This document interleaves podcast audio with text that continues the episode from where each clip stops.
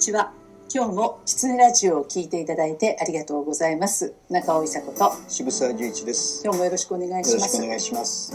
先週は、えー長野県茅野市の寒天工場のお話を聞いていただきまそうしでしたね。た。はい。あの本当に抜けるような青空で、はい雲一つなかったんです。私たち2日間行ったんですけど、うん2日とも。寒天日和ですね。それがもう本当の寒天日和で寒いところだからじゃあ北海道にもできるかというとそうじゃないんですよね。日本って面白いですよね。ねねえで寒いところで湿った空気のところでは塩引き鮭っていう鮭の発酵食が来るわけですよね。どそうですよね。それは新潟になるんですよね。そうですよね。うん。村上ですよね。土地土地によって、うん、ねだからとってもやっぱり贅沢な国ですよね。え、贅沢な国ですよ。こんな国ないですからね。ねでね、えっ、と茅野にせっかく行ったので、お泊まりは下諏訪っていうそこから車で30分ぐらいのとこだったんですね。なのでちょっと諏訪の話も今日はしたいなと思うんですけど、はいいいですか？はい。諏訪神社というか諏訪大社といえば、お見渡り。えっ、と、御神渡りって知らない方もいらっしゃると思うんですけど、どんな風景になるんですか？えっ、と氷がまず湖全部氷が入りますよね。で氷が厚く張った中からあのなんていうかひびがは入るんですけどひびが入ったところが盛り上がるうん下から。うん。であの一本の道ができるんですよ。でその神様が歩いた足跡というふうに見える湖に線が入る。線が入るそうですそうです。氷の割れ目ができるということですよね。で上社に竹見方がいるで下社の方にお姫様がいらっしゃる八坂留の神っていう神様なんですよで諏訪湖が凍ってその姫様に会いに行くために歩いた足跡だと。言われてるんですそようなんですか。そうなんですロマンチックな話ですね。ロマンチックな話なんです、うんで、えっとそのその諏訪湖がもうここのところ温暖化で全然その見当たりができないと。言われてるんですよところがこの1月7日に私たち行ったんですけど張ってるんですよ氷が。ここのとこしばらく全くなかったのが今年また氷が張って多分お見当たりになるだろうと。で私たちも横通った時に「あれ氷だよね割れてるよね」って言って「あれはお見当たりだ」って一瞬思いましたけどまだお見当たりではないうん。今年もお見当たりが期待できるという時期だったようなんですね。はいこの中尾さんたちに会いに来られたんじゃないですか？あ違います。ででそのね、えっと私たち泊まったのが下諏訪のあの古い100年ぐらいなのかな？あの多分大正時代ぐらいの建物をあのリノベーションして今ゲストハウスを運営している建物があるんですよ。日本が一番お金持ちだった頃はい、でいろんな職人さんたちがまだ家作りに関わってた頃の建物であすねそうだと思います。美しいですよねその時代の建物はすごい綺麗です。それでね、もう至る所の細工がそうですねものすごく美しいですよねそう。指物師って言われてる方々がたくさんいらっしゃって、うんこの人たちの腕の見せ所だったんですよねもうね楽しんで作ってらっしゃるっていうのがよくわかりますね。ちょうどアールデコアールヌーボーが世界で言われてる、うんまさにそんなようなデザインがそのようなデと入ってきたうん、大正モダンですよね。そうですね。その建物を多分ね私ぐらいの年代の人が10年ぐらい前かなリノベーションされたんだと思うんですよ。うんあのゲストハウスっていうと共同の洗面所とか台所とか全部あるんですけどそこの水場を全部タイルを新しいもので貼ってで古いところは古いでいいで残してで寒いんだけどお部屋の中は暖炉があったりとかすっごい暖かいですよ。そこにいる暮らし方というか快適にすぐ過ごすための工夫みたいなのがすごくよくされてて、だから今のうちみたいにうん、快適空間を維持するのではなくてそ昔の日本家屋のローテクの世界の中う、で、うん、それを生かしながら、生かしながうん。らそれに手間をかけて、うん、そして少しでも快適にこう過ごそうというそういうことがもう分かる。逆にそのありがたさが分かるというそうなん楽です。しいうちですね。そうなんです。で、それを運営してるのは今の20代、30代なんですよ。でその女の子たちがもう自分たちがここにいることが嬉しくて楽しくてっていう感じで働いてる、その手間をかければかけるほど愛着はできるしはい。子供みたいになっていくんでしょうね。そうですね。その愛着のあるものの中で働けるうん。とか暮らせるということにうん。今度は愛着を持っていって、はいいいですね。そうやって世代と世代が道というものを中心にこうつながっていくっていうのは、そうですね。だからそう世代がつながってるそこで、うん。でそれがもう言ってみればもう100年前からつながってるっていうことが素敵だなと思いま素敵すですよね、はいそこで更地にして建て替えちゃってね、うん。今風の家を建てるのは一向にそうなんできる簡単なんでしょうけど、はい。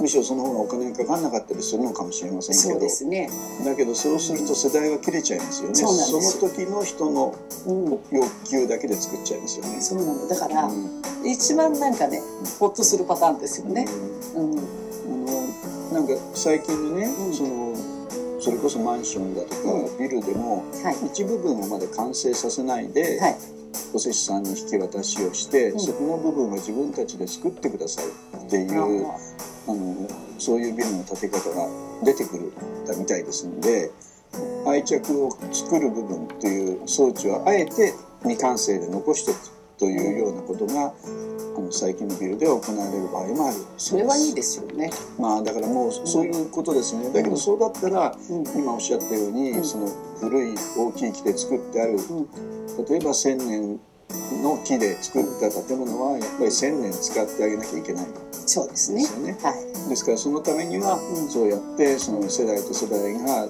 少しずつこう修理をしたり手間をかけながら新しいこう価値をこうつつないでいく作りながらつないでいくというのが理想なんでしょうね日本家屋そうですうん。やっぱりそれはあの人がつなぐということですよねええね、やっぱりそれが好きな人がずっとつなぐっていうことですね。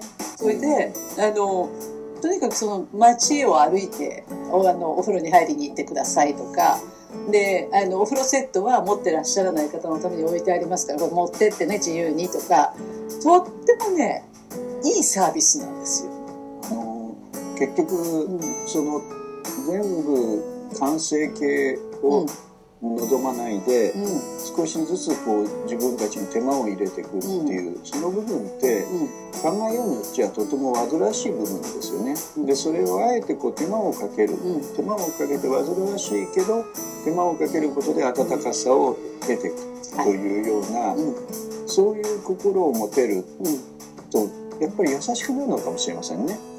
自分だけのことではなくて次の世代、あるいはその来るお客さんのことを絶えずこう考えられる、要するにその部分心の余裕ですよねう。そうですね。もう自分のことだけで精一杯で生きてる社会がもうほとんどになってるあ、そうかそうか。だからとっても居心地よかった。そうなんだと思います。なるほどえーその心の余裕ってそれはもう何も家だけじゃなくて社会の中でも地域の中でもそうですね。ものすごく重要なことなんでしょうね。そう、あの、なんか、なんだろう、この居心地の良さはっていう雰囲気でしたね。高度経済成長の頃に、みん団体旅行が中心になっていってね、はい。で大型のホテルが連立をしたんですよ。うん。であのその時の最先端ホテルの中に全部完備したんですね。はいはい。土産物屋からカラオケからそれから娯楽から外に出ない。外に出ないように中に全部ありますよはい。でそのバブルが弾けた時にそういうホテルから潰れていったなるほど倒産をしていったんですねうんで結局その地域とこう細かくはその網の目のような人間関係い。でう成り立っていく宿舎が一番残るんですよんなるほど。うん、だけど観光地ってものはそういうあるべきかもしれないですよねそうです。街全体が観光地であって、うん。うん。なんか特別なホテルがあるから観光地になるっていうのではない違います。ね。うん、違いますね。ねやっぱり街が、みんなが、地元の人が好きな街になってないといけないかな、なかなか。だから、やっぱりそこは女の子、若い子たちが、私があの今日どこ行かれるんですかって言われた時に今日はあのやっぱり諏訪大社さんに行こうかなって言ってこれから行こうと思うんだって言ったらばじゃあ必ず行ったらばその隣に私の大好きなお寺があるのでそこも寄ってくださいって言われたら寄りますよやりますね。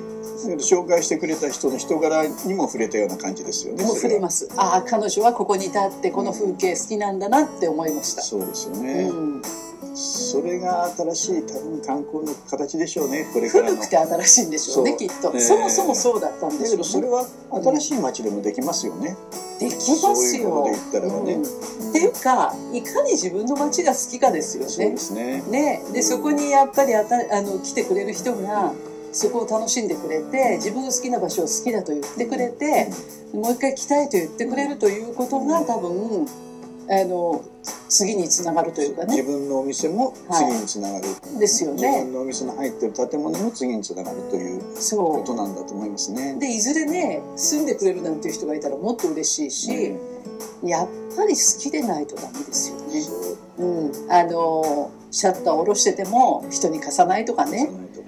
もうそれがね本当残念というかもう悲しすぎますね。うん。街を考えたらここ開けた方がいいでしょうとか若い子に貸しましょうよとかなんかそういう心を持ってほしいなと思いますね。逆にあの今の若い人たちってそのコンピューター上のクラウドっていうのは当たり前の概念になってきましたし、それからカーシェアだとかシェアハウスだとうんか、うんうん。そのシェアとか共有とかっていうことが全然抵抗がなくなってくるし、そうね。例えば古着っていうものも抵抗がないしリサイクルも抵抗がないし、はい。あのとてもいい感覚だと思いますね。そうですね。地球にとってもいい感覚だしはい。未来にとってもいい感覚だと思いあますね。そう思います、ねはい。